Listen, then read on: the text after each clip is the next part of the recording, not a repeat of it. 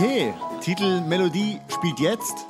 Herzlich willkommen zu Peinliches Schweigen. Der Podcast Der mit Podcast, der äh, Heiko Hörnig, Und mit Joscha Sauer. in dem wir uns nichts zu sagen haben, weil wir uns eh die ganze Woche sehen. Das ist leider wahr. Und auch bei der zweiten Folge umso wahrer, denn wir haben eigentlich alles Pulver, was wir so hatten, gestern schon versch ver verschossen, als wir hab- Mittagessen waren. Ja, ich habe überlegt, ob, ob äh, wenn, wenn dir noch irgendeine clevere Frage zu meiner Haustiergeschichte einfällt, dann könnte ich dir ja noch mal erzählen. Oh ja, Und dann, bitte erzähl die später nochmal. Wenn wir, aber erst, wenn wir in der Kategorie Haustiere sind. Ach, du willst das tatsächlich wieder mit Themen Wir haben, ganz, Themen. wir haben ganz viele Termen und wir haben ganz viele Themen und ganz viele Kategorien.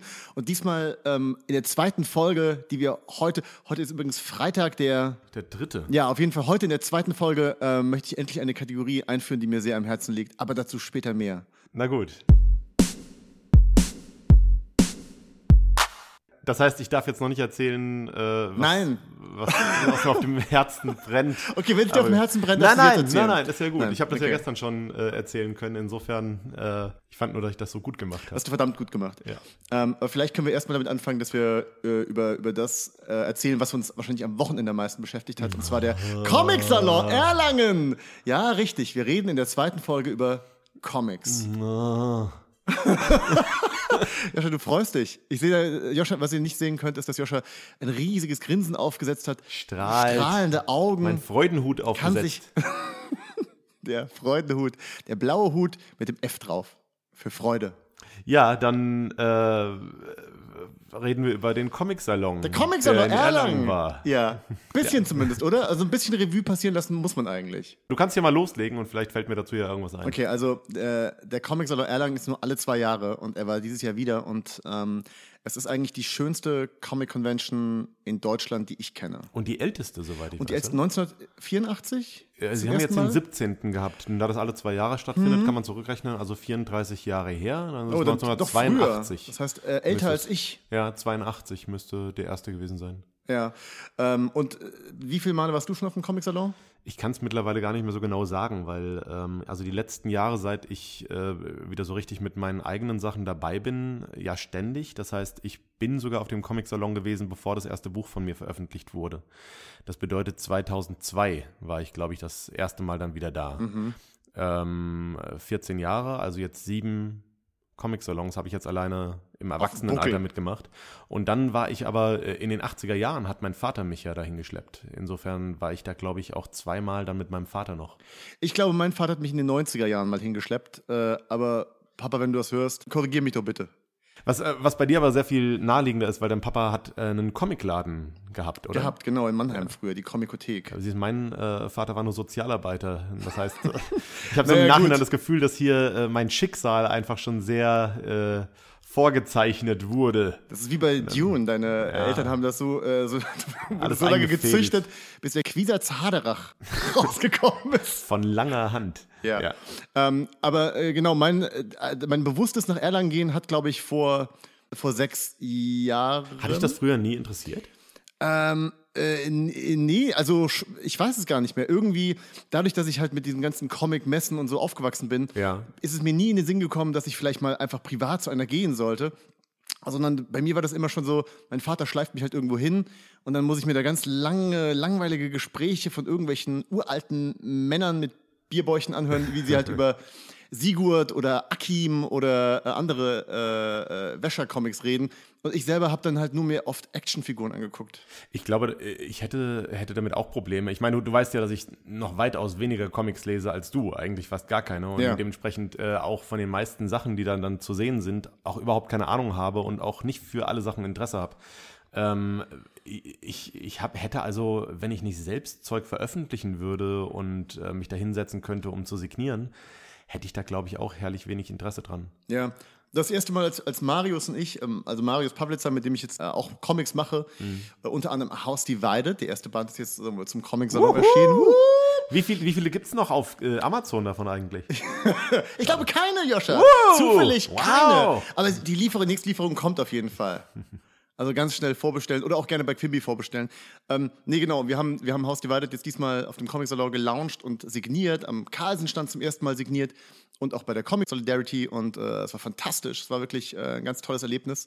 Auch weil wir halt alle Comics verkauft haben, die, äh, die wir bei uns am Stand hatten und beim Carlsen-Stand und bei Ultra Comics. Man muss dazu sagen, dass Heiko der derbste Marktschreier ist, den es gibt. Das ist leider also, das wahr. ist der Fischverkäufer des Comicsalons. Das ist, das ist wirklich äh, fürchterlich, aber, aber Jeder so hat noch einen halt. Aal oben drauf gekriegt. N auf noch seinem ein Buch. Aal, genau. Und äh, das war toll, aber genau, als Marius und ich zum ersten Mal zum Comic-Salon gegangen sind, das war ähm, eben vor, ich glaube, sechs, sechs Jahren, vier Jahren. Wenn, wenn ihr dreimal da wart, dann ja. Ja, ähm, da haben wir damals noch äh, ein Webcomic gemacht, Selektive Erinnerung. Mhm. Und äh, das war irgendwie, man kannte so ein paar Leute aus dem Internet, aber ähm, wir hatten überhaupt keinen privaten Kontakt oder nur, nur zu ganz wenigen und äh, Ja. wollten halt mal die ganzen Leute sehen, mit denen man halt so in den Kommentarbereichen schreibt und auf Facebook. Siehst du, und weil ich ohnehin, obwohl ich ja äh, mit einer der ersten Webcomics in Deutschland war, äh, Ja. Habe hab ich mit dieser ganzen Webcomic-Szene ja eigentlich erst über dich so richtig Kontakt gekriegt. Ja, das ist auch eigentlich, ist eigentlich seltsam. Meinst du, das ist Ich bin durch die alt. Kluft? Meinst du, das ist Ja, ich Alterssache? bin ohne, ohne Mist. Also ich, äh, zumindest ist es, glaube ich, die, äh, dass das Alter des Comics, dass ich einfach eine Generation, äh, mein, nicht lustig, hat einfach eine Generation mehr auf dem Buckel. Ja. Und dadurch war ich einfach raus. Da hat sich einfach noch was komplett anderes entwickelt. Das ging in eine andere Richtung.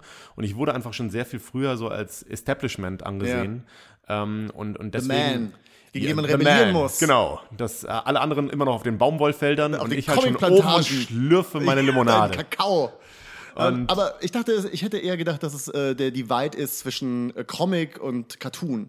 Dass Cartoon irgendwie von der elitären Comic-Szene nicht wirklich als Comic akzeptiert wird, sondern das sind halt so ein Bild Witze Zeichner. Vielleicht war es das auch irgendwann mal, aber ehrlich gesagt habe ich immer das Gefühl gehabt, dass äh, der große Unterschied einfach eher ist, das verkauft sich und das verkauft sich nicht. Hm. Und ähm, alles, was sich verkauft, da rümpft man auch so ein bisschen die Nase drüber. Das war zumindest sehr lange Zeit so.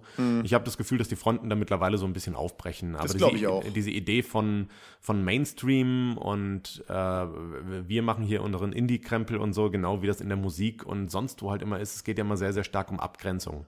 Gerade wenn man jetzt keinen kommerziellen Erfolg vorzuweisen hat, ist ja das, worauf man äh, sein Ego aufbaut, hauptsächlich halt besonders zu sein und anders zu sein. Ich habe das Gefühl, dass mittlerweile äh, diese ganzen Mainstream-Indie-Sachen auch komplett an Bedeutung verloren haben. Ja, das finde ich aber auch toll. Und das ist Ja. der Grund, warum ich mittlerweile da auch mehr Spaß dran habe, weil äh, ich eben nicht das Gefühl habe, ähm, äh, da so ganz klar ein Lager zu haben da und ein Lager zu haben da. Und es war auch der erste Comic-Salon, bei dem ich das Gefühl hatte, äh, dass sich das wirklich für mich persönlich sehr vermischt. Ja. Ähm, dass, äh, dass ich zwar auf der einen Seite nach wie vor mit meinem Verlag und äh, mit den Leuten, die ich seit vielen, vielen Jahren kenne, rumhänge und auf der anderen Seite aber bei so äh, Indie-Veranstaltungen wie dem Bitstorm, wo viele Webcomic-Leute gegeneinander zeichnen auf der Bühne. Der Bitstorm ist der ultimative Kampf aller Comiczeichner.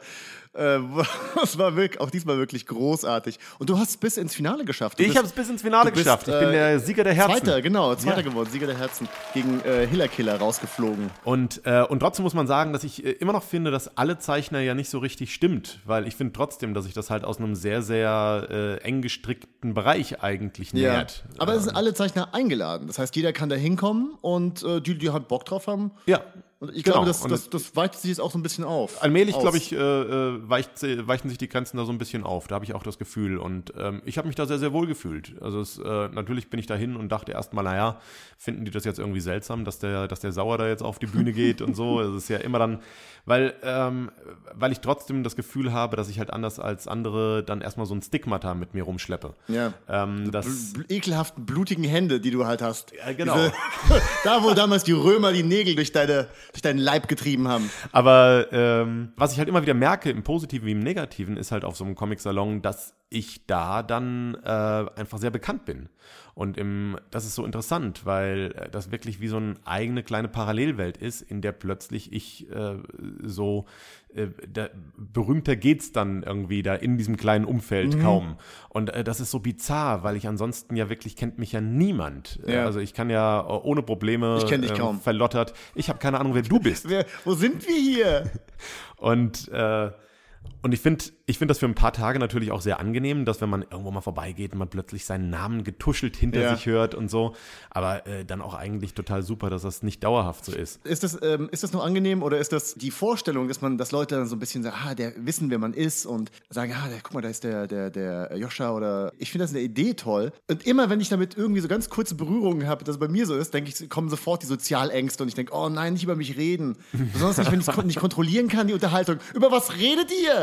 Äh, ich, ich, ich bin naiv genug, dass ich immer noch denke, dass das meistens sehr positiv ist. Vermutlich, ja. Das, Ja. Ist, na- das ist naiv. Ja. Das ist sehr naiv. kommt- also es, in, in meinem sehr naiven Weltbild ist das alles mal sehr, sehr positiv. ich wünschte, ich Aber würde in deiner Welt leben. deswegen kann ich das tatsächlich auch für so ein paar Tage total als Ego-Streichelei betrachten. Und es tut mir gut und dann finde ich es aber auch wieder total super, äh, da wieder raus zu sein.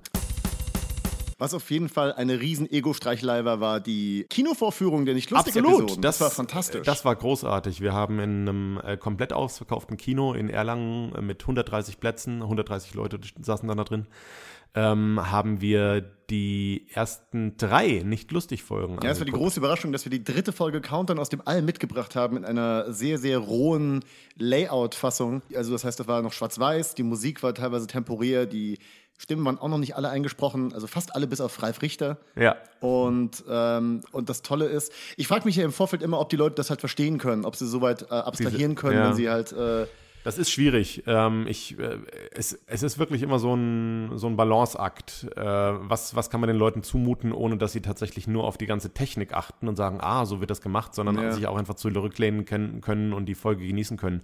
Aber äh, ich muss sagen, dass, dass wir mittlerweile ja auch in der Vorarbeit da detailliert genug sind, dass da eigentlich fast keine Elemente mehr drin sind, bei denen man sagen muss, naja, das wissen nur wir oder wir müssen das immer dazu sagen, wenn wir es zeigen. Äh, das komplette Ding funktioniert komplett ja, es hat, ohne, es hat super funktioniert. Ja. Leute haben gelacht an den richtigen Stellen. Und äh, Ja, äh, den falschen, wie sonst. äh, was war denn dein persönliches Highlight? Gab es einen Moment, wo du sagtest, okay, das war der äh, beste Moment in Erlangen? Der beste Moment in Erlangen. Jetzt muss ich kurz überlegen, weil äh, natürlich würde ich erstmal sagen, auch die, die Kinovorführung ähm, und äh, natürlich äh, ins Finale zu kommen beim Bitstorm.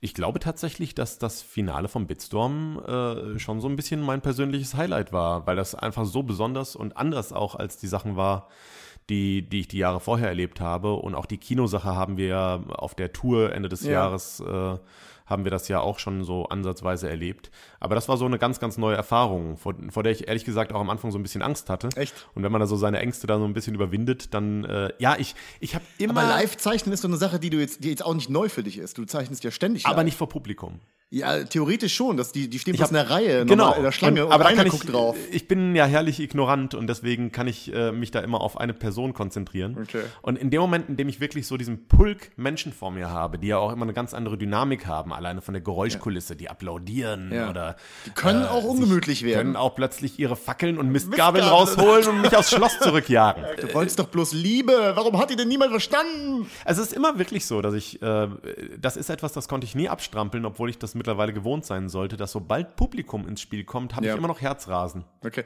Auch bei der Kino, also wenn wir irgendwie die Fragen beantworten. äh, Ja, am Anfang Kino. schon. Also das, das legt sich dann auch relativ schnell, Ja. aber am Anfang ist das immer so, dass ich das Gefühl habe, okay, da sitzen jetzt eine Menge Leute und erwarten erstmal Mhm. was von einem. Ne? Und äh, gerade dann, wenn es, wenn es halt nicht die, die Routine-Sachen sind, weil gerade so diese, diese Auftritte im Kino oder eben auch dieser Auftritt auf der Bühne beim Bitstorm, ähm, da kann man sich ja nicht wirklich vorbereiten, weil es immer davon abhängig ist, was fragen die Leute und Ja. ich immer auf was anderes antworten werde. Das macht den Reiz auch aus, finde ich, weil es halt immer äh, spannend bleibt und man nicht in so eine, so eine ab, abgehalftete Routine einfach verfällt. Aber gleichzeitig finde ich das immer auch extrem aufregend und bin dann extrem nervös vorher. Ja, ähm, ja, das geht mir eigentlich ganz, ganz kurz auch immer so. Aber sobald der erste Lacher kommt, sobald man merkt, dass Ja. das Publikum einem wohlgesonnen Wenn man sie ist abgeholt und hat sie so so, die ne? Mistgabeln Ja. links neben sich legen, dann denkt man, ah, okay. Dann Fünf Minuten lass die überlebt. erst mal hier neben. Genau. In Mal Greifweite, mal gucken, ob es vielleicht doch Monster sind. Aber ja, also das, äh, das macht es natürlich total aus und ich äh, glaube, dass das auch so dieser Adrenalin-Rush ist, den man haben äh, wird, wenn man halt auf der Bühne Stand-up macht. Ja, da so, kann ne? man auch süchtig danach werden. Das, äh, genau, dass man halt wirklich dieses Gefühl von, äh, die, die Leute jetzt abholen und zu überzeugen und äh, Das das Gefühl von Macht eigentlich, den Raum kontrollieren zu ja, können, nur mit wahrscheinlich Worten. ist es das. Mein persönliches Highlight war neben der Kinosache ein total toller Moment. Und zwar als am, ich glaube am Samstag, ähm, ein kleiner Junge zu uns an den Stand Oh, kam. ja. Und der hatte am Vortag Haus die Weide gekauft. Und er hat es in der Nacht durchgelesen und er kam am nächsten Morgen wirklich ganz früh. Wie alt war hat, Der war, ich würde mal sagen, ah, irgendwo zwischen 10, äh, ich würde auch, nee, 12, 12, so um, um, um den Dreh rum. Und er kam und äh, meinte, ja, ich habe das gestern gekauft, wann kommt denn das zweite raus? Ich habe es schon gelesen. Und das war fantastisch, weil Ja. ich dachte, ah, jetzt muss ich ihn enttäuschen und sagen, dass es erst nächstes Jahr rauskommt. Aber Ja. die, die Begeisterung von, einem, von so einem Kind, der das. Wenn du äh, dich nicht mehr dafür interessierst, sondern für Mädchen. Was tatsächlich so sein wird. Das wird wirklich so sein. Das Das, wird, das bricht mir jetzt schon das Herz, Ja. dass der Junge sich in einem Jahr nicht mehr an mich erinnert. Natürlich. Äh, und das Tolle war dann, äh, er hat dann auch noch einen Freund geholt, der genauso alt war wie er und so eine Brille auf hatte und so ein- den hat er dann da hingezerrt und gemeint, da musst du reingucken. Und der Freund hat dann so durchgeblättert und hat dann gemeint, er darf es ja normalerweise, er kriegt ja keine Comics, er darf keine Comics kaufen, seine Eltern erlauben das nicht. Er kriegt auch kein Taschengeld. Verbotene Süßigkeiten. Extrem traurig. Kein Dieser kleine Taschengeld. Amish-Junge. Ja, wirklich. Er hatte diesen langen Kinnbart und seinen großen Hut mit der breiten Krempe. Und Räder. Räder hat der Teufel Knöpfe gemacht. darf er auch nicht tragen. Die sind zu eitel. Und äh, er hat dann aber trotzdem ein Heft gekauft, also ein Buch gekauft. Und ich habe ihm dann noch so eins von unseren Klatschmore ähm, äh, Preview-Heften, die wir ja selber gedruckt Ja. hatten, habe ich ihm noch geschenkt, hab beiden noch eins geschenkt und Sticker und so. Weil äh, gerade wenn die Eltern das nicht wollen, Du weißt, dass das der. Sündenfall war. Auf Heiko. jeden Fall. In der ganzen Geschichte bist du die Schlange. no, yeah. Okay, was ist, äh, was ist denn unser, ähm, unser nächstes Thema, Joscha? So, äh, soll ich jetzt anfangen, darüber zu reden, was, was das nächste Thema Ja, ist? also ich habe noch, ich hab noch Themen, aber Ja. äh, vielleicht hast du auch mal ein Thema. Ja, also wir haben ja gestern angefangen, über Haustiere zu reden, Ja. weil, äh, weil eine Kollegin von uns zum Mittagessen da war und wohl ähm, eine Freundin wiederum von ihr ein Kaninchen gefunden hat. Ja. Als wir danach gefragt haben, äh, haben wir eigentlich rausgefunden, dass sie es gestohlen hat. Ist gestohlen, Ist gestohlen von von Sinti. Roma. Nein, von, äh, man weiß es nicht. Roma oder Sinti. Ja, ich habe gestern nochmal nachgelesen, weil mich dann auch interessiert hat, was der Unterschied zwischen Sinti und Roma ist. Ja. Und äh, in, in Deutschland sind wohl hauptsächlich Sinti Ah, vertreten, äh, die sich äh, teilweise auch zu Roma dazugehörig fühlen, teilweise aber auch nicht, aber es ist die sicherere Nummer, Okay. Sinti zu sagen. Ähm, und äh, tatsächlich äh, haben die, die Sintis in dieser, die Sinti? Oder ist das wie Ah, Jedi oder hm. Jedis? Die, die, die Sinten. Sagen wir für Jedis. Sagen wir einfach die Jedis, Jedis. von denen sie das gestohlen hat. Okay, also da äh, nebenan ist wirklich diese Siedlung, in der ganz viele Jedi-Ritter Ja. leben. Ja, genau. Und diese Jedi-Ritter halten äh, unter anderem Kaninchen. Und diese Kaninchen büchsen aber wohl ständig aus. Und nachdem äh, die Dame das Kaninchen das erste Mal zurückgebracht hat, äh, hat sie gemerkt, dass die Käfige, in denen die Kaninchen gehalten werden, extrem klein sind und hat sich vorgenommen, wenn das Kaninchen nochmal ausbüchst, dann behält sie es einfach. Das ist, ich Das, weiß auch, das sollte auch Gesetz Grundlage- sein, finde ich. Ich finde, das ist ein äh, total gutes Gesetz. Also wenn man etwas zweimal... Sinti-Jedi-Gesetz ist, wenn du es das zweite Mal findest, gehört es dir. Und äh, als, äh, als sie tatsächlich das Kaninchen das zweite Mal gefunden hat, hat sie jetzt sich vorgenommen, das Kaninchen einfach zu behalten. Und bei der Gelegenheit, als sie das erzählt hat, ist äh, mir wieder eingefallen, dass ich früher auch ein Kaninchen äh, geschenkt bekommen habe zu meinem fünften Geburtstag. Und ähm, es war ein kleines schwarzes äh, Zwergkaninchen, das mir zu meinem, ich glaube, fünften Geburtstag oder sechsten Geburtstag geschenkt wurde. Und ähm, war der große Star auf dem Kindergeburtstag, hat von allen Löwenzahn gefüttert bekommen.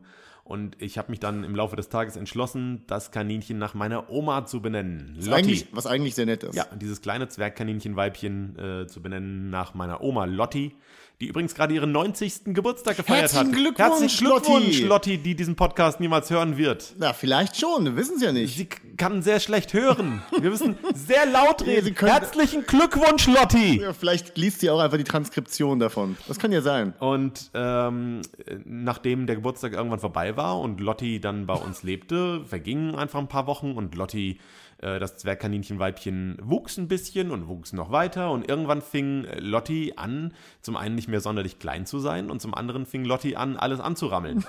und es äh, stellte sich raus, dass Lotti kein Zwergkaninchenweibchen, sondern einfach ein ausgewachsener Riesenrammler war. Wenn ich jetzt auf Wikipedia gehe, steht da wirklich Riesenrammler? Ist das die nicht, biologische ich- Bezeichnung Ob dafür? Riesenrammler die biologische Bezeichnung, aber Rammler ist auf jeden Fall die Bezeichnung für einen weiblichen, äh, einen, einen, einen, Ein- einen die, männlichen. Äh, genau. Äh, Rammler ist auf jeden Fall die Bezeichnung für einen männlichen Hasen. Ich muss ganz kurz einwerfen, äh, weil wir nämlich in der letzten Folge darüber gesprochen haben, was das äh, äh, richtige Wort, das, der Fachbegriff für geschmacklich ist. Gustatorisch. Gustatorisch. Habe ich nie gehört. Ich auch nicht. Aber äh, mehrere Leute haben das äh, in die Kommentare geschrieben. In die Kommis. Ein Kommi in die Kommi gelassen. Ja. Äh, da gelassen. Und gustatorisch.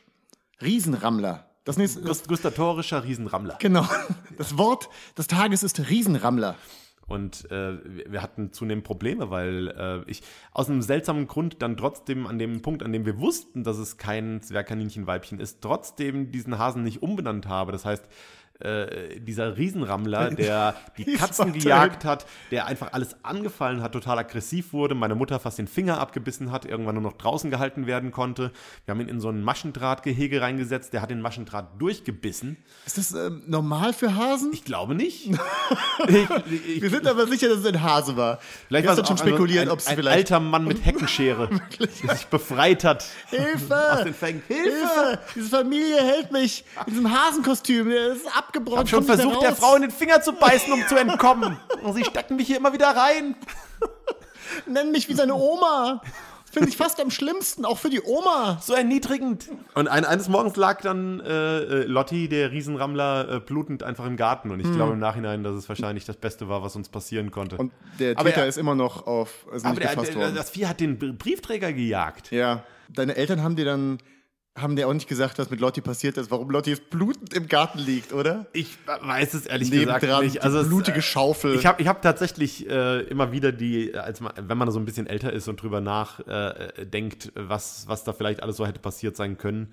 Äh, ich weiß nicht, ob der, der dann irgendwie Rattengift gefressen hat. Ich vermute jetzt erstmal, um äh, meine Eltern nicht in Ungnade fallen zu lassen, dass das alles schon äh, eher zufällig Mhm. Vielleicht passiert war es der ist. Briefträger Vielleicht, der, vielleicht war es der Briefträger. mit der schweren Brieftasche. Ja, wir haben den nächsten Fall für unseren kleinen Trenchcoat-Club. Also ich hoffe, ich hoffe, ihr habt euch mittlerweile auch alle Trenchcoats besorgt. Ja, alle registriert. Ja, habt ihr eure Clubkarte bekommen und euren Decoderring für den kleinen Detektivclub? Der zweite Fall. Erste Fall war, wer äh, enthauptet die Tauben in Frankfurt?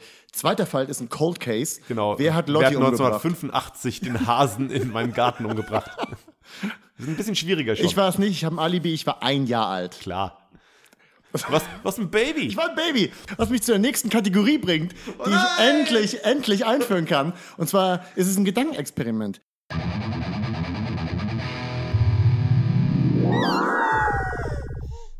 Ich weiß nicht, ob es euch auch manchmal so geht. Also mir geht es manchmal so, dass ich, äh, wenn ich zu Hause bin, alleine äh, im Bett liege ähm, oder auf dem Sofa, dass ich dann überlege, wie wäre es eigentlich, wenn ich ein Baby wäre, äh, aber mit dem ganzen Wissen, das ich heute habe. Also ich, ich kann mein Leben nochmal leben von vorne und äh, bin frisch geboren, aber ich weiß genau, wie die nächsten, also es ist auch wieder 1984, ich werde geboren, aber ich weiß alles, was die nächsten 32 Jahre passiert. Warum ist das ein Weil, das, Gedankenexperiment? weil ich das im, in meinem Kopf ist so kein oft schon, Experiment. Doch, es ist ein Experiment, weil ich weiß nicht, wo es endet, wenn man den Gedanken erstmal durchspielt. endet nicht. Es endet nicht, ja, das ist ja das Experiment, aber also man überlegt halt so. Und, ähm, und die ganzen, im ersten Moment denkt man natürlich, das ist einfach nur total cool. Weil klar, ich weiß jetzt was, ich kann Harry Potter schreiben, ich kann Millionär werden, weil ich Harry Potter einfach, ich habe Harry Potter nie gelesen, aber ich könnte sowas ähnliches schreiben. Also du kannst aus der Erinnerung der Filme versuchen, was Ähnliches zu konstruieren. Genau, genau. Oder Twilight. Ich schreibe Ja. einfach alle Bestseller, die ich nie gelesen habe. und klau einfach nur die Titel. Ich will deine Interpretation. Das ist eigentlich eine interessantere Kategorie für mich. Nein, das ist die wir Kategorie- versuchen Geschichten nachzuerzählen, die wir nicht kennen, Ja, aber diese die Kategorie man ist von denen man nur gehört hat. ich bin ein Baby und ich bin aber ein erwachsener Mann im Körper eines Babys. Und man denkt dann so, okay, ich kann alles wieder gut machen, was ich so in der Schule versaut habe. Ich kann, ich kann all die Mädchen, die mich damals nicht cool fanden, beeindrucken. Und all Aber das, das passiert ja alles erst sehr viel später. Die, äh, ja, wir, wir haben uns ja schon darüber unterhalten und äh, das, das größere Problem ist ja erstmal, im, im ersten Moment, du wirst geboren und besitzt du auch gleich alle Fähigkeiten oder besitzt Nein. du nur gedanklich die Fähigkeiten? Das ist, die, das ist der harte Teil äh, bei diesem Gedankenexperiment. Natürlich werden die ersten Jahre ein bisschen schwierig, weil dein Körper ist natürlich nie auf demselben Level wie dein Geist. Das Kannst heißt, du reden, aber kannst du von du Anfang kannst an reden? vermutlich, das ist die Frage, können Babys, wenn sie die geistige Kapazität dafür hätten, könnten sie ihren Mund so kontrollieren, die Zunge so kontrollieren, dass wirklich Worte rauskommen? Ich vermute nicht. Ich vermute, äh, ich manchmal so anhören. Dass du das erstmal wieder ord ordnen musst, dass dein, dein Geist, dein Geist da einfach Genau. erstmal wieder den Kontakt zu deinen ganzen Muskeln herstellen muss. Ich so. stelle mir das vor wie Aber- nach einem Unfall und du musst dann halt wieder so lernen Aber das geht ja trotzdem im Vergleich relativ schnell. Ja, also das heißt, äh, vermutlich. in dem Moment, in dem du einfach die Muskulatur beherrschst, kannst du alles sagen, was du willst. Ja. und ähm, kannst, kannst Microsoft Aber du darfst kaufen. nicht. Das ist das Schwierige, weil deine Eltern wür- würden ja, ich meine, wenn wir, wenn du ein Baby hast und du Wer, merkst, wer, das wer Baby hat den die gleichen Eltern? Ich hätte die gleichen Eltern in diesem Gedankenexperiment. Ich, alles wäre so, ich bin einfach wieder 1984, 11. Mai 1984 an meinem Geburtstag, werde ich geboren und Mein, ich, aber meinst du, deine Eltern würden wirklich, würden das melden oder würden die erstmal sagen, ja, okay, meine Eltern würden mich sofort in den Garten Sofort werfen, ver, ver, vergraben einfach, weil sie einfach dieses Teufelsbaby haben.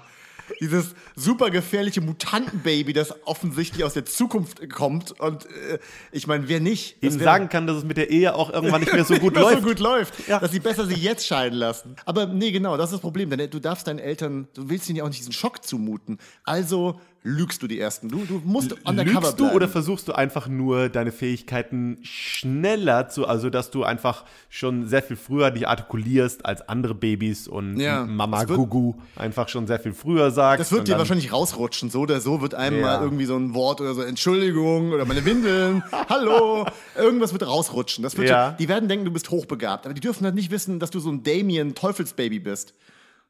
Gibt's, gibt's Dinge, die du deinen Eltern äh, sagen würdest, wenn du, äh, ich überlege jetzt tatsächlich, ob es irgendwelche Dinge gibt, an die du dich erinnerst, ähm, äh, bei denen einfach mehr Sprache dazu Zwingt geführt nicht, hätte? nicht äh, irgendwo hinzugehen, wo Leute geschminkt sind. Das würde ich ihnen sagen. Oh ja. Ich würde diese ganze Kindergartengeschichte, wo ich im, ach, das ist übrigens noch eine Sache, da muss ich noch mal ganz kurz äh, auf die letzte Folge äh, Ja. zurück verweisen.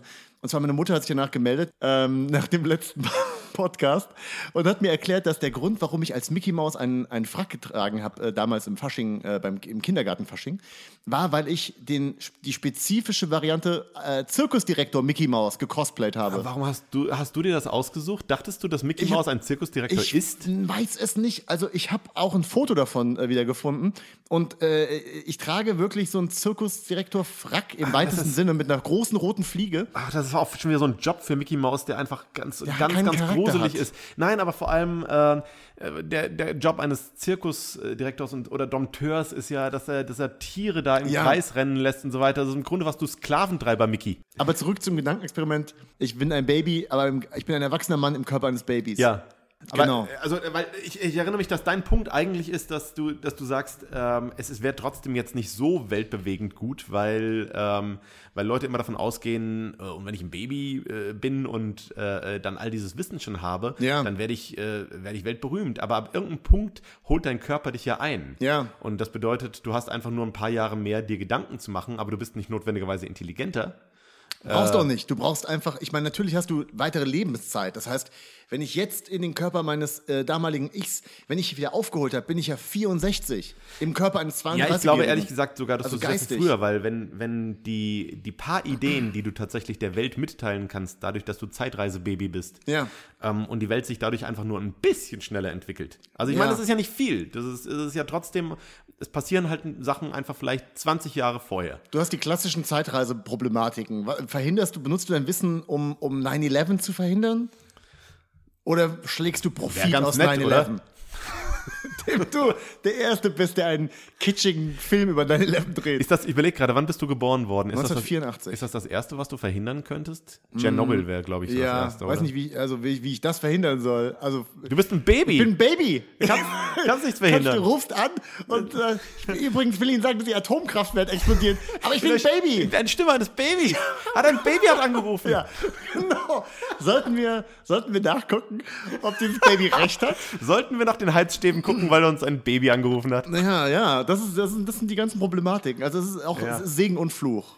Ich glaube, das, ist- kann man sagen. Ja, also ich glaube, es ist hauptsächlich Fluch. Also ich, ich glaube erstmal, dass es für dich hauptsächlich Fluch wäre, weil du hast einfach Wissen, niemand nimmt dich trotzdem ernst. Weil ich bin ein so Baby. richtig. Du bist einfach ein seltsames Baby, du bist ein Freak. Du bist ein, ja, das genau. Ja. Aber du bist aber das klügste Baby der Welt. Du bist das klügste Baby der Welt. Äh, bis, ich überlege gerade, wahrscheinlich relativ lang. Dann wirst du eingeladen in irgendwelche Fernsehshows, deine Eltern Ja. müssen dich da halt immer hinfahren und so weiter. Also du bist ja trotzdem nicht dazu in der Lage, irgendwas alleine zu machen. Ja, weil du keinen Führerschein machen darfst. Als Und weil du Baby. nicht laufen kannst. Du bist ein Baby. Und Deine Muskeln sind erstmal nicht dazu in der bekommst. Lage zu laufen. Leute nehmen dich auch nie ernst, weil du halt äh, ständig dir selber in die Hosen machst, weil du deine, deinen Schließmuskel nicht kontrollieren kannst. Das ist halt schwierig. schlimm. Wenn du mit den Führern der freien Welt diskutieren möchtest. Gleichzeitig, ich weiß, je nachdem, welche Muskeln sich zuerst ausbilden, Ja. hast du trotzdem die Fähigkeit, dich immer dafür zu entschuldigen und dich zu erklären, Ja. warum jetzt gerade das wieder passiert ist. Gentlemen. Ist so unangenehm. Es tut mir leid, Welt-UNO-Sicherheitsbeauftragte. Ich möchte mit Ihnen Über- als Baby. Ja, oh, Verzeihung, Verzeihung, Verzeihung, Verzeihung. Es tut mir wirklich leid, aber. Es tut mir wirklich, bitte, Fi Herr Finnland, bitte gehen Sie nicht, bleiben Sie hier, wir müssen über, über die Terrorgefahr sprechen. Ich, oh Gott, oh Gott, oh nein, oh Gott, ist meine Mutter unter den Anwesenden? Könnte mir irgendwer, könnte mir, Großbritannien, könnten Sie mir die Windeln wechseln? Das, du hast nicht diese Stimme, du bist ein Baby. Nein, das ist die Sache, als Baby musst du deine Stimme natürlich verstellen, damit du ernst genommen wirst, deswegen habe ich nicht meine normale Stimme, so, ich mache die ganze Zeit, ich spreche die ganze Zeit so. du, aber du, du bist ein Baby. Du kannst Ja. deine Stimme nicht verstellen. Dann habe ich halt vielleicht einen, ich habe einen ähm, Bauchredner äh, angestellt, der, der für mich spricht. Natürlich könnte ich selber Ja. sprechen, aber äh, einfach um mir ein bisschen mehr Autorität zu geben. Das könnte funktionieren. Ja, das ist eigentlich ganz gut. Nächstes Thema. Wir, wir, wir reden da mit Sicherheit irgendwann noch mal drüber. Nächste weiß, Folge reden wir das drüber. extrem beschäftigt. kommt und immer wir, wieder. wir auch sehr, sehr viele andere Ideen hatten, aber es ist, äh, es ist immer noch ein, ein, eine seltsame Obsession von dir. Hm. Diese Idee, dass du wieder ein Baby bist. Seltsam oder, oder genial? Seltsam. Hm, vermutlich. vermutlich ein bisschen von beidem. Hauptsächlich seltsam. Was, was reden wir denn jetzt? Ähm, also ich gehe heute Abend in Warcraft, den Warcraft-Film. Du hast dich ja dazu entschieden, nicht mitzukommen. Ja, das stimmt. Weil Warum? mich, äh, weil mich diese ganze Fantasy äh, äh, Kriegssache überhaupt nicht mehr interessiert. Also ich äh, bin schon ja bei äh, den, den letzten Hobbit-Filmen bin ich komplett ausgestiegen. Das hat mich auch schon nicht mehr Die interessiert. hast doch gar nicht, du hast die noch nicht mal, du hast nicht nur nicht im Kino gesehen, du hast die nicht mal auf ich habe die DVD gar nicht oder gesehen. Blu-ray Ich habe den allerersten Hobbit mir irgendwann angeguckt. Ähm, und das war's. Und dann äh, habe ich auch wirklich zunehmend weniger Lust, die anzugucken. Also es, Ja. es ist so, dass ich dachte, ich spare mir das jetzt auf. Erst dann kam der zweite raus und ich dachte, ach, vielleicht guckst du dir den wenigstens im Kino an, weil er irgendwie diese neue Technik mit 48 Frames die Sekunde hatte und Ja. so, über die sich dann alle Leute aufgeregt haben. Das habe ich verpasst. Dann Äh, so, so viele Leute haben sich Jahr gar nicht drüber aufgeregt, weil die meisten Leute haben gar nicht gemerkt, dass da eine neue Technik war. Das, äh, Die Leute, mit denen ich gesprochen habe, haben mir alle erzählt, dass sie es eher störend fanden. ja, aber, ich okay, aber Naja, und dann kam, auf- jedenfalls kam irgendwann der, der, der dritte raus und Ja. dann dachte ich, ach, dann guckst du vielleicht jetzt irgendwie den, den zweiten schnell zu Hause, damit du den dritten im Kino angucken kannst. Dann war der dritte aus dem Kino schon wieder weg und die Jahre vergingen und mittlerweile ist es auch schon wieder drei Jahre, her vergingen oder so. Du bist, du bist ein alter Mann und kannst nicht mehr gucken. Ich kann ganz, ganz schlecht sehen jetzt nur noch. äh, aber ist einfach diese, dieses Thema Fantasy-Epos reizt mich immer weniger.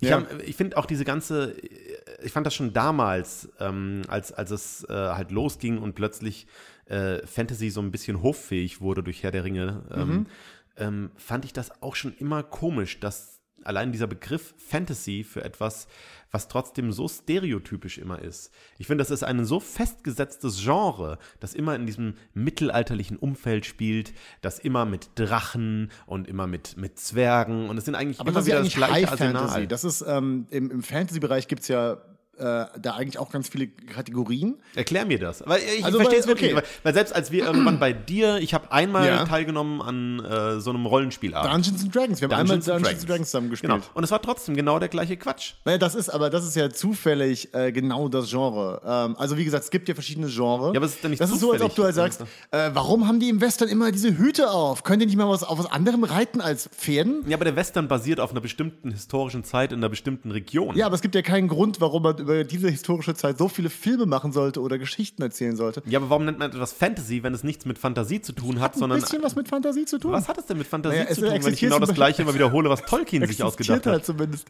in der Fantasie. Der, es ist nicht die echte Welt.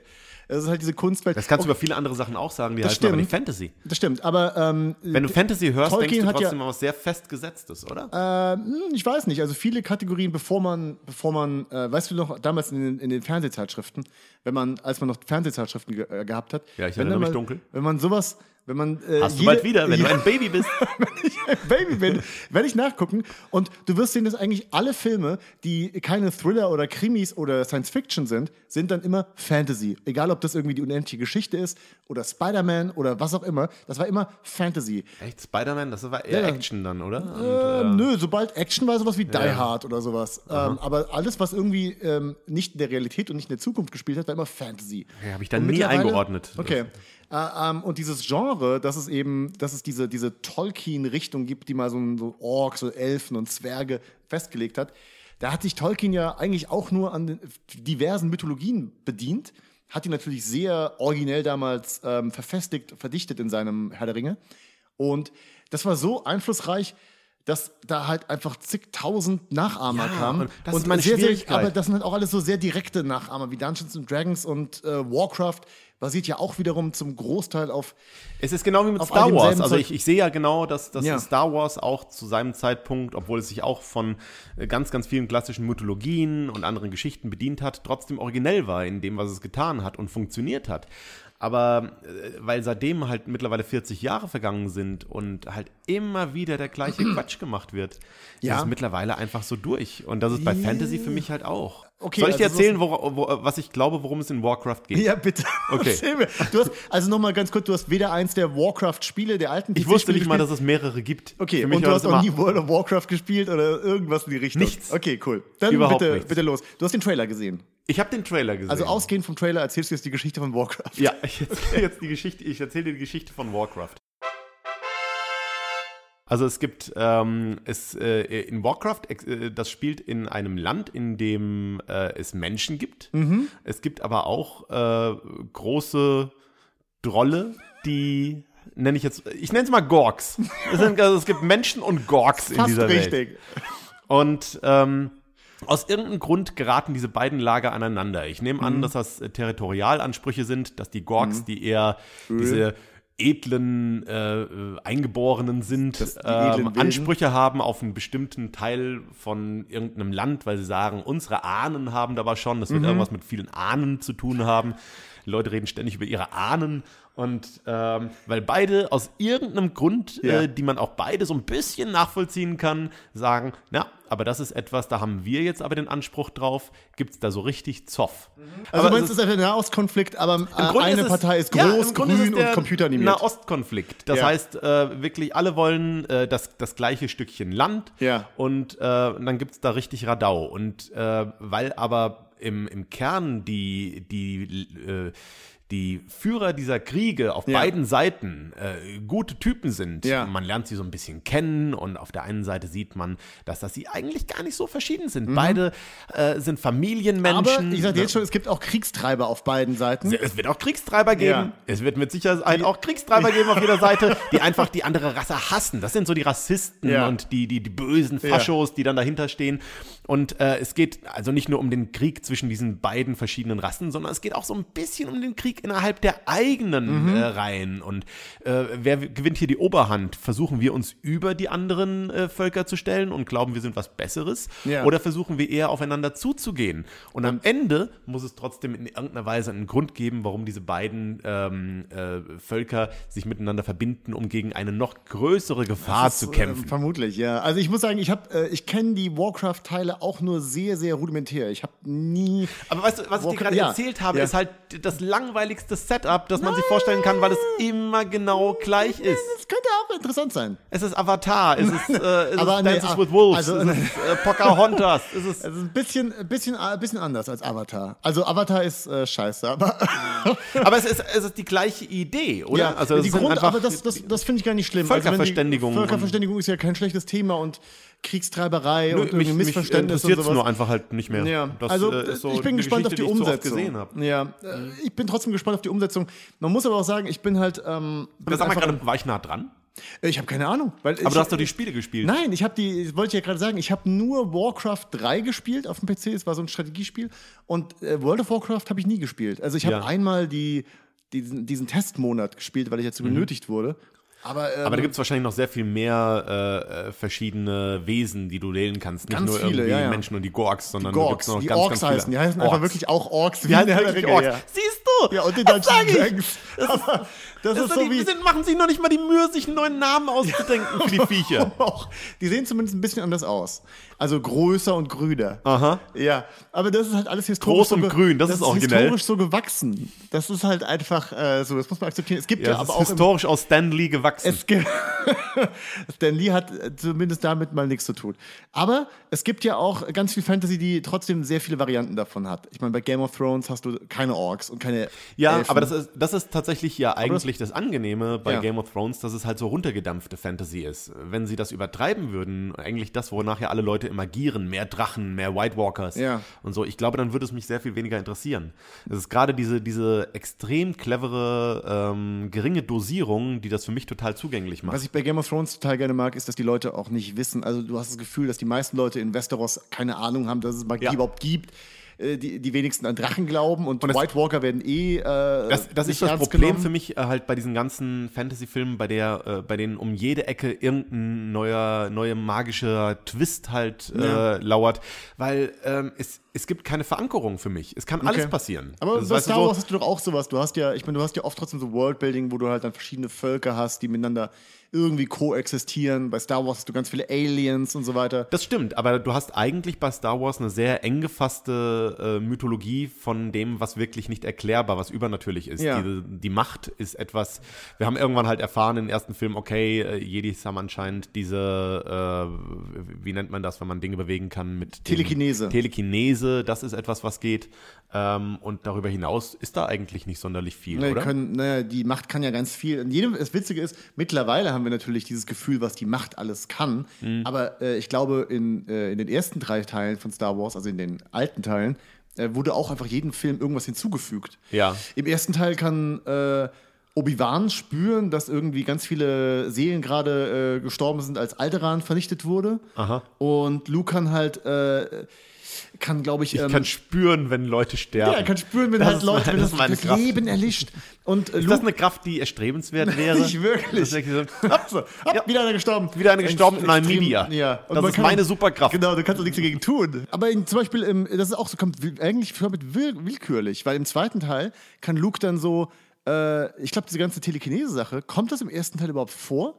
Weil Luke kann zwar kann, hat diese Trainingsmontage, wo er den Helm aufhat, Ja. dem Visor, und er kann spüren, von wo diese Laserstrahlen kommen und kann die dann sozusagen Genau. Ich glaube, nein, nein, ich glaube, das geht wirklich erst mit Yoda los. Ich glaube, dieser kleine grüne äh, Zwerg ist dann der Erste, der wirklich den Felsen dann hebt. Und Ja, so. Ich glaube, das genau. ist das erste Mal, dass äh, wirklich diese ganze Telekinese-Nummer auftaucht. Und Aber, ähm, aber trotzdem, ich finde es im Vergleich zu, zu sowas wie Herr der Ringe, wo wirklich es einfach zig äh, Zaubersprüche gibt und du weißt einfach nicht, äh, ist, ist dieser Berg lebendig? Vielleicht ist das noch ein Wesen, Aber das ist das Schöne dran. Das ist ja das Schöne dran, dass du eine, eine fremde Welt hast, bei der du nicht weißt, bei der du noch nicht alles erkannt hast. Und Ich finde, dann wird es einfach langweilig, weil dann gibt es ja Worldbuilding. Also Ja. Dann gibt es auch Regeln, die im Hintergrund sind, aber die Charaktere entdecken das ja während ihrer Reise.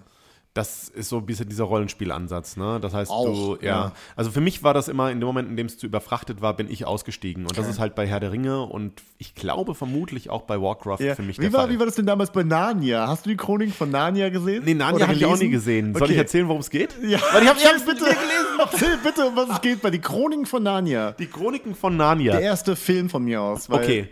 Ähm, äh, gut, die Chroniken von Narnia.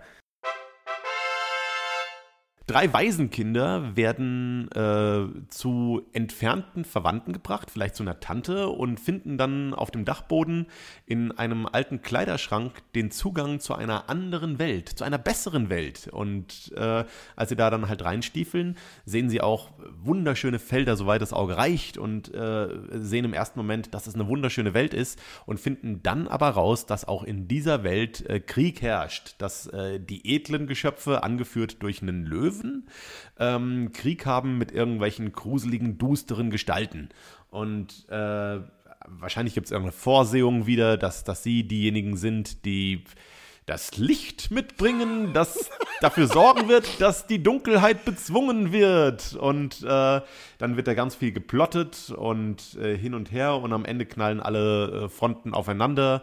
Und äh, die Kinder lernen ein bisschen was über sich und äh, lernen mehr Vertrauen, äh, gewinnen neue Freunde, das Gleichgewicht ist in Narnia wiederhergestellt und sie können zurück aus dem Kleiderschrank wieder in ihre Welt gehen und äh, weil sie wissen, dass sie jederzeit auch wieder zurückkommen können, ist es jetzt in ihrer Welt auch nicht mehr ganz so duster und schlimm.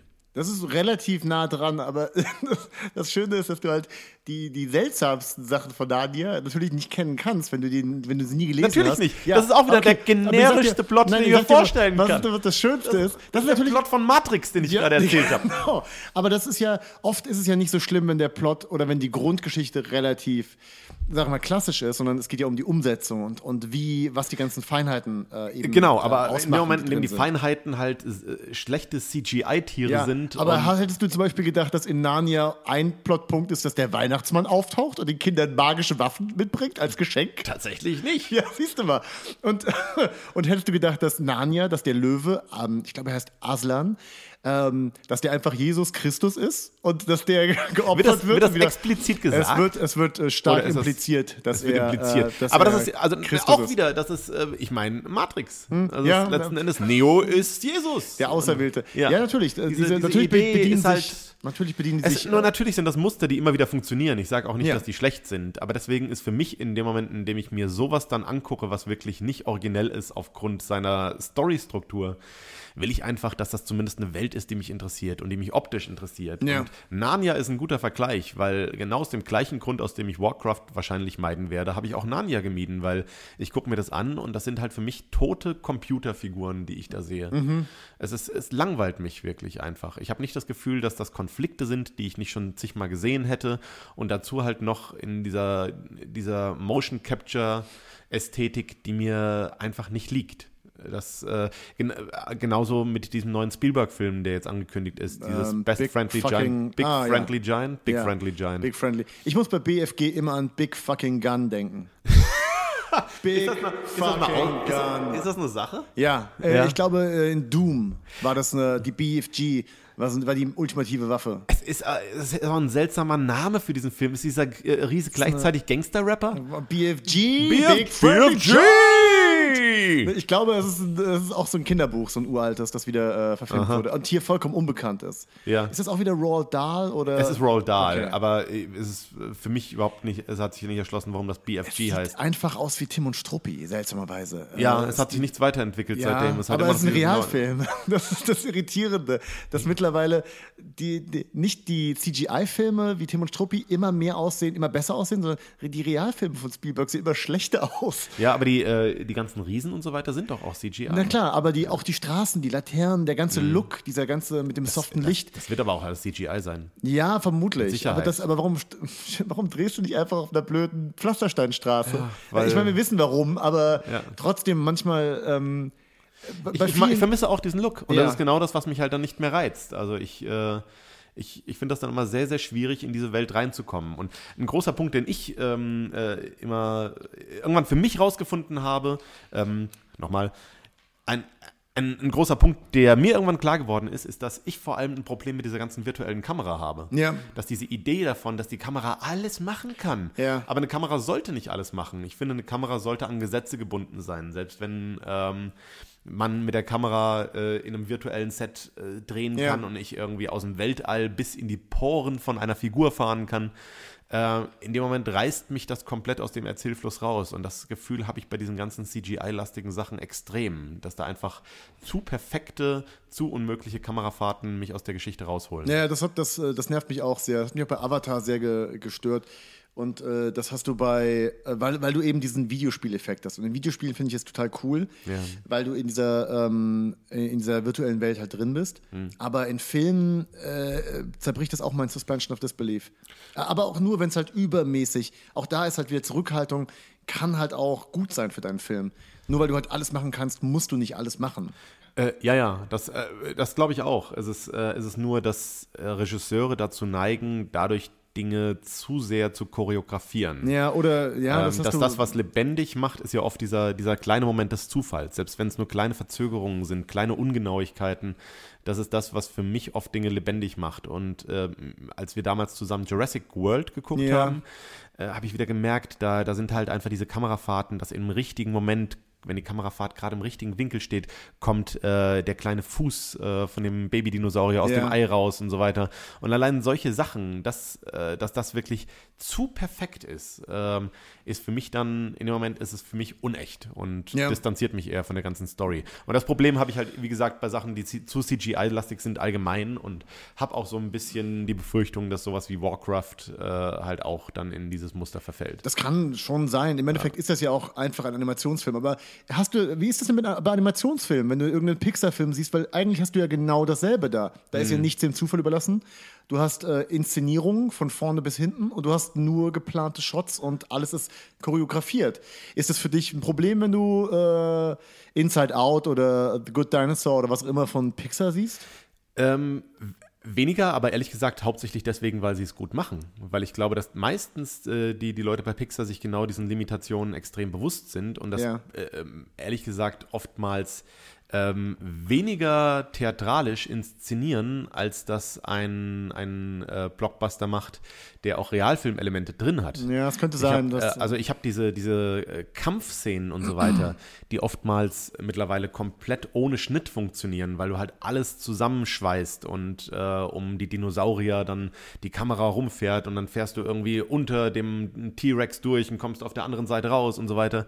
Das sind so Sachen, äh, da habe ich das Gefühl, dass in Animationsfilmen, die äh, sich ohnehin, weil sie davon ausgehen, wir haben diese ganzen Möglichkeiten, das ist für sie nichts Besonderes mehr. Ja. Das heißt, äh, sie müssen da nicht irgendwie noch groß in der Gegend rumeiern, um es, es kommt mir halt immer vor als wie so eine Jahrmarktattraktion dadurch. Und ich finde halt, die Art, wie du die Kamera bewegen kannst, sollte nicht die Attraktion sein. Und Pixar-Filme haben sich bis auf Good Dinosaur, den ich nicht sonderlich mochte, bisher für mich immer dadurch hervorgetan, dass sie einfach eine gute Geschichte zu erzählen hatten. Ich glaube auch, ich glaube, dass auch all diese Sachen, ähm, auch, auch diese Kameraspielereien, ich glaube, dass das einen auch insgesamt weniger stört, wenn der Film als Ganzes einen überzeugt. Na klar. Weil ich überlege gerade, ob es mich, ob es irgendeinen Film gab, den ich total geil fand, aber der mich, äh, äh, der mich, der sehr viele Punkte bei mir verloren hat, nur weil die Kamera virtuell war o- oder einfach sich nicht an die Gesetze der, der Physik gehalten hat.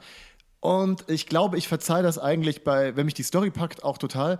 Sollte mich aber die Story nicht packen, ist das wieder ein Moment, wo man einfach extra rausgeschmissen wird aus der Immersion. Ja. Äh, und bei Jurassic World, nämlich, ich habe mich eigentlich so sehr drauf gefreut im Vorfeld auf Jurassic World, dass die Enttäuschung in dem Moment, wo wir im Kino waren, ich dachte, boah, das ist wirklich der vierte Ja. Jurassic Park Teil. Darauf haben wir so lange gewartet. Und einer der erfolgreichsten Filme aller Zeiten. ja, unfassbar, wirklich. Also äh, mein, wahrscheinlich meine größte Enttäuschung seit langem im Kino. Ähm, bin, bin sehr, sehr skeptisch, was äh, den, den dritten neuen, also Episode 9 von Star Wars angeht, weil Colin Trevorrow, heißt der so? Oh, Colin ich Tre- kann, hab den der Namen Regisseur von. Jurassic ja. World, ähm, äh, führt ja Regie bei Episode 9. Das Mhm. wurde ja schon sehr früh bekannt gegeben, dass äh, Ryan Johnson Episode 8 macht und er dann Episode 9. Und ich habe halt noch nichts von ihm gesehen, was mich in irgendeiner Art und Weise überzeugt, dass er eine, emotionale Story inszenieren kann oder Ja, man es kann nur hoffen, dass man, man das- fragt sich halt immer, also gerade bei so einer extrem franchisigen Sache, die ja auch jetzt aufeinander aufbaut, dass die Story ohnehin sehr feststeht, dass da jetzt äh, ohnehin der Anteil, den dann ein Regisseur, der als Dritter ins Rennen Ja. geschickt wird, relativ gering ist, was wirklich den Storyanteil angeht. Ja, ich Aber diese Inszenierung äh, auch da wieder, Ja. st es stimmt. Also gerade Star Wars ist ein gutes Beispiel dafür. Da waren auch Shots drin, bei, bei denen man sagen könnte, das ist halt äh, so drüber, diese, diese ganze ähm, äh, Millennium Falcon. Äh, Aber die war toll. Ich Sache. fand die richtig die war, toll. Die, die war super, genau. Ja. Aber sie hat halt funktioniert, weil es für mich zumindest eine emotionale Basis Ja. gab, halt bei der ganzen Kiste. Äh, und, und es trotzdem, äh, selbst die Kamerafahrten, äh, ich habe ihn nur einmal im Kino gesehen, aber Ja. ich glaube, selbst da die Kamerafahrten, ähnlich wie alles andere, was sie probiert haben, nicht ganz perfekt waren. Das war ja diese Idee Mhm. äh, ohnehin, äh, das war der große Unterschied, den sie versucht haben zu machen.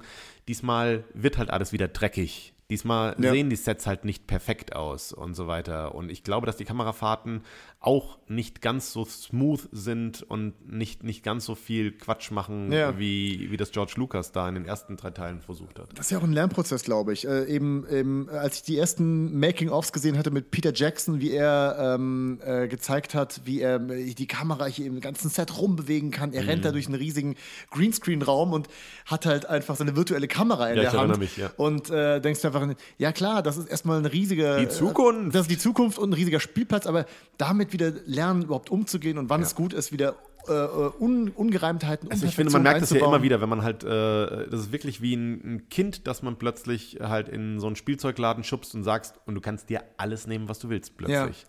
Und, äh, und es ist eine komplette Überforderung. Ich glaube, dass das wirklich äh, ein absoluter Lernprozess ist, nicht nur von einzelnen Regisseuren, sondern von dieser ganzen Industrie mit diesen technischen Möglichkeiten, die sie haben, zurechtzukommen. Und einige kriegen das besser hin, andere weniger. Und ich hoffe aber trotzdem, dass die Tendenz irgendwann sein wird, dass man einfach versteht, wie äh, die Technik eingesetzt werden muss.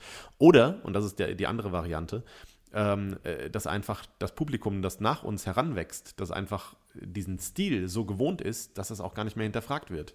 Dass es halt Leute, die, äh, die jünger sind und die eben genau mit dieser Ästhetik aufwachsen, das gar nicht mehr als störend überhaupt äh, ansehen, weil sie es gar nicht anders kennen. Nach uns wächst kein Publikum heran. Die gucken alle nur noch YouTube-Videos über ihren USB-Nippelanschluss. Direkt in ihre Virtual Reality. Direkt rein in den Nippel. Nippel. Um es nochmal ganz kurz auf Warcraft zurückzubringen, äh, ich freue mich drauf, ich werde ihn heute Abend sehen. Ich werde nächste Woche äh, hier erzählen, was ich davon gehalten habe. Ähm, vielleicht mache ich das, bevor wir überhaupt drüber sprechen. Vielleicht sprechen wir gar nicht mal drüber, sondern ich erzähle dir, was ich von Warcraft äh, gehalten habe hier im Podcast. Ja, das machen wir. Ich freue mich nämlich aus zwei anderen Gründen drauf. Äh, erstmal, Duncan Jones ist der Regisseur, den ich eigentlich auch ganz cool fand bisher. Der ja, hat Moon abs gemacht. Absolut. Äh, Moon und wie hieß der ähm, andere? mit Jack Gyllenhaal im Zug, der auch eigentlich auch wie eine ganz nette Twilight-Episode, äh, Twilight Zone-Episode war. Ja.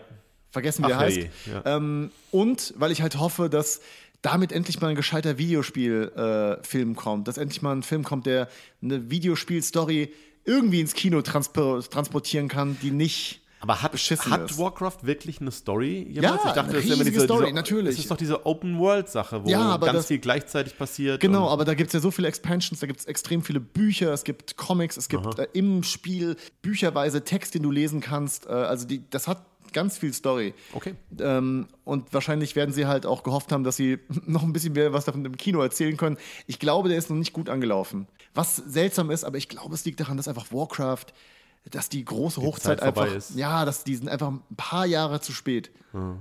Das ist einfach. Ist eigentlich auch komisch, dass sie jetzt erst damit rauskommen. Die haben so lange dran gearbeitet. Ich glaube, das war einfach. Ähm, die, die wollten es gut ist, machen. nicht husch husch gemacht genau. Haben. Mhm. Die haben lange gebraucht, bis sie, bis sie einen richtigen Regisseur gefunden haben, dem sie ja vertraut haben und ein gutes, wo das Drehbuch so war, dass sie damit zufrieden ja. waren. Und jetzt nach ewigen Zeiten äh, im, Studio, also an den Computern, um das Ding zu machen, ist jetzt einfach der Zug schon ein bisschen abgefahren.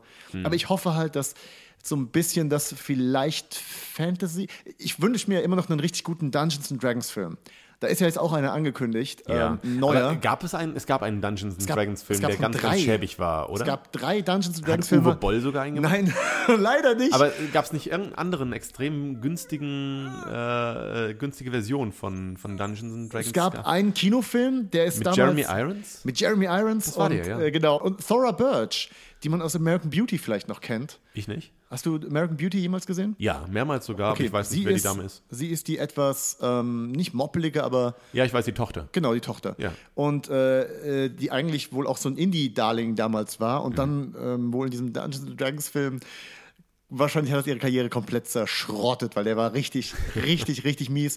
Äh, sah halt aus wie eine Herkules- und Xena-Folge damals. Und das, nachdem irgendwie kurz davor Herr der Ringe im Kino war und also, ja. oh! Ähm, oder kam er kurz danach, ich weiß es nicht mehr. Äh, dann gab es Dungeons Dragons 2 und 3, direkt, glaube ich, Sci-Fi-Channel-Produktion, die im Fernsehen liefen. Richtig, richtig beschissen. Äh, und jetzt kommt ein neuer Dungeons Dragons Film, der zum ersten Mal auch in der populärsten Welt von Dungeons Dragons spielen wird, äh, in den Forgotten Realms, in der du Was auch. Sind Forgotten Realms? Die, es gibt verschiedene Spielwelten. Äh, verschiedene Gott, Settings. Das ist so nerdig heute. Ja, aber das ist ganz wichtig. das ist auch die Welt, in der du gespielt hast, Joscha. Dein so, so. Halbzwerg, Halborg-Druiden. Bob, nee, wie ist der? Jürgen, Jürgen oder so. Oder ich weiß es nicht mehr Zwerg, genau. Jürgen der Zwerg. Naja, auf jeden Fall in dieser Spielewelt, in der es halt auch ganz viele Computerspiele gibt und äh, äh Romane und alles mögliche, äh, Ferun. Ähm, guckt, von wann der ist. Äh, wird der neue Dungeons and Dragons Film spielen. Und sie haben auch schon einen Regisseur ver verpflichtet. Äh, das ist der Typ, der ähm, Goosebumps gemacht hat. Ah. Hast du ihn gesehen? Goosebumps habe ich auch immer noch nicht gesehen. Ich auch nicht.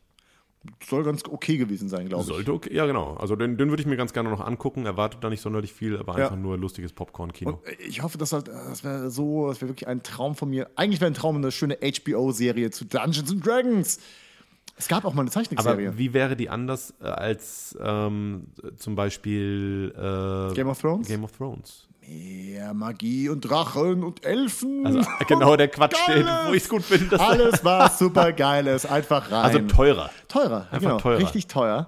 Und eben auch mit ein bisschen mehr von diesem, von diesem albernen Wahnsinn, der halt auch in Dungeons and Dragons auch Mhm. drin ist in der DNA. Naja, wir können, wir können nur hoffen. Können nur hoffen, dass wir nicht eines Tages aufwachen und wir sind ein Baby! Ich bin ein Baby, ich kann Dungeons and Dragons nicht gucken. Nein, weil ich nicht ins Kino komme. Weil ich nicht ins Mein Kino krabbeln kann. Lass mich nicht rein, weil der Film schon ab 12 ist. naja, ähm, ich glaube, das ist ein wunderbares Schlusswort für die Folge heute. Das ging schnell. Ich glaube, es war sehr, sehr nerdig heute. Ich glaube, es war sehr, sehr gut. Ja? Ja, Na gut. hoffentlich. Was man jetzt noch sagen sollte, Joscha, wie heißt du auf Twitter? Joscha Sauer heiße ich auch auf Du Twitter. heißt at Joscha Sauer. At Joscha Sauer. At der Graf X auf Twitter. Und was wir auch noch dieses, diese Folge über sagen sollten, hinterlasst doch bitte einen, ähm, einen Kommentar oder eine Bewertung auf iTunes, weil ähm, dadurch können wir im iTunes-Rang steigen. Und wenn alle Leute, das, die was wir wollen. das ist das Im Rang anscheinend, wir wollen im Rang steigen wollen, der auf die auf die New Noteworthy äh, Seite von iTunes kommen. Also wenn ihr das hört und nicht allzu schrecklich fandet, dann hey, hinterlasst doch einfach mal einen Kommi in den Kommis bei iTunes, ne? Oder ne? Macht ihr mal für uns, ne? Okay, finde ich gut. Danke. So, wir haben uns nichts mehr zu sagen. Wir haben uns nichts mehr zu sagen Bis nächste Woche, Heiko. bis nächste Woche. Es war ein sehr schöner Podcast. Tschüss. Tschüss. Tschüss. Tschüss. Tschüss. Bis nächstes Tschüss. Mal. Bis zum nächsten Mal.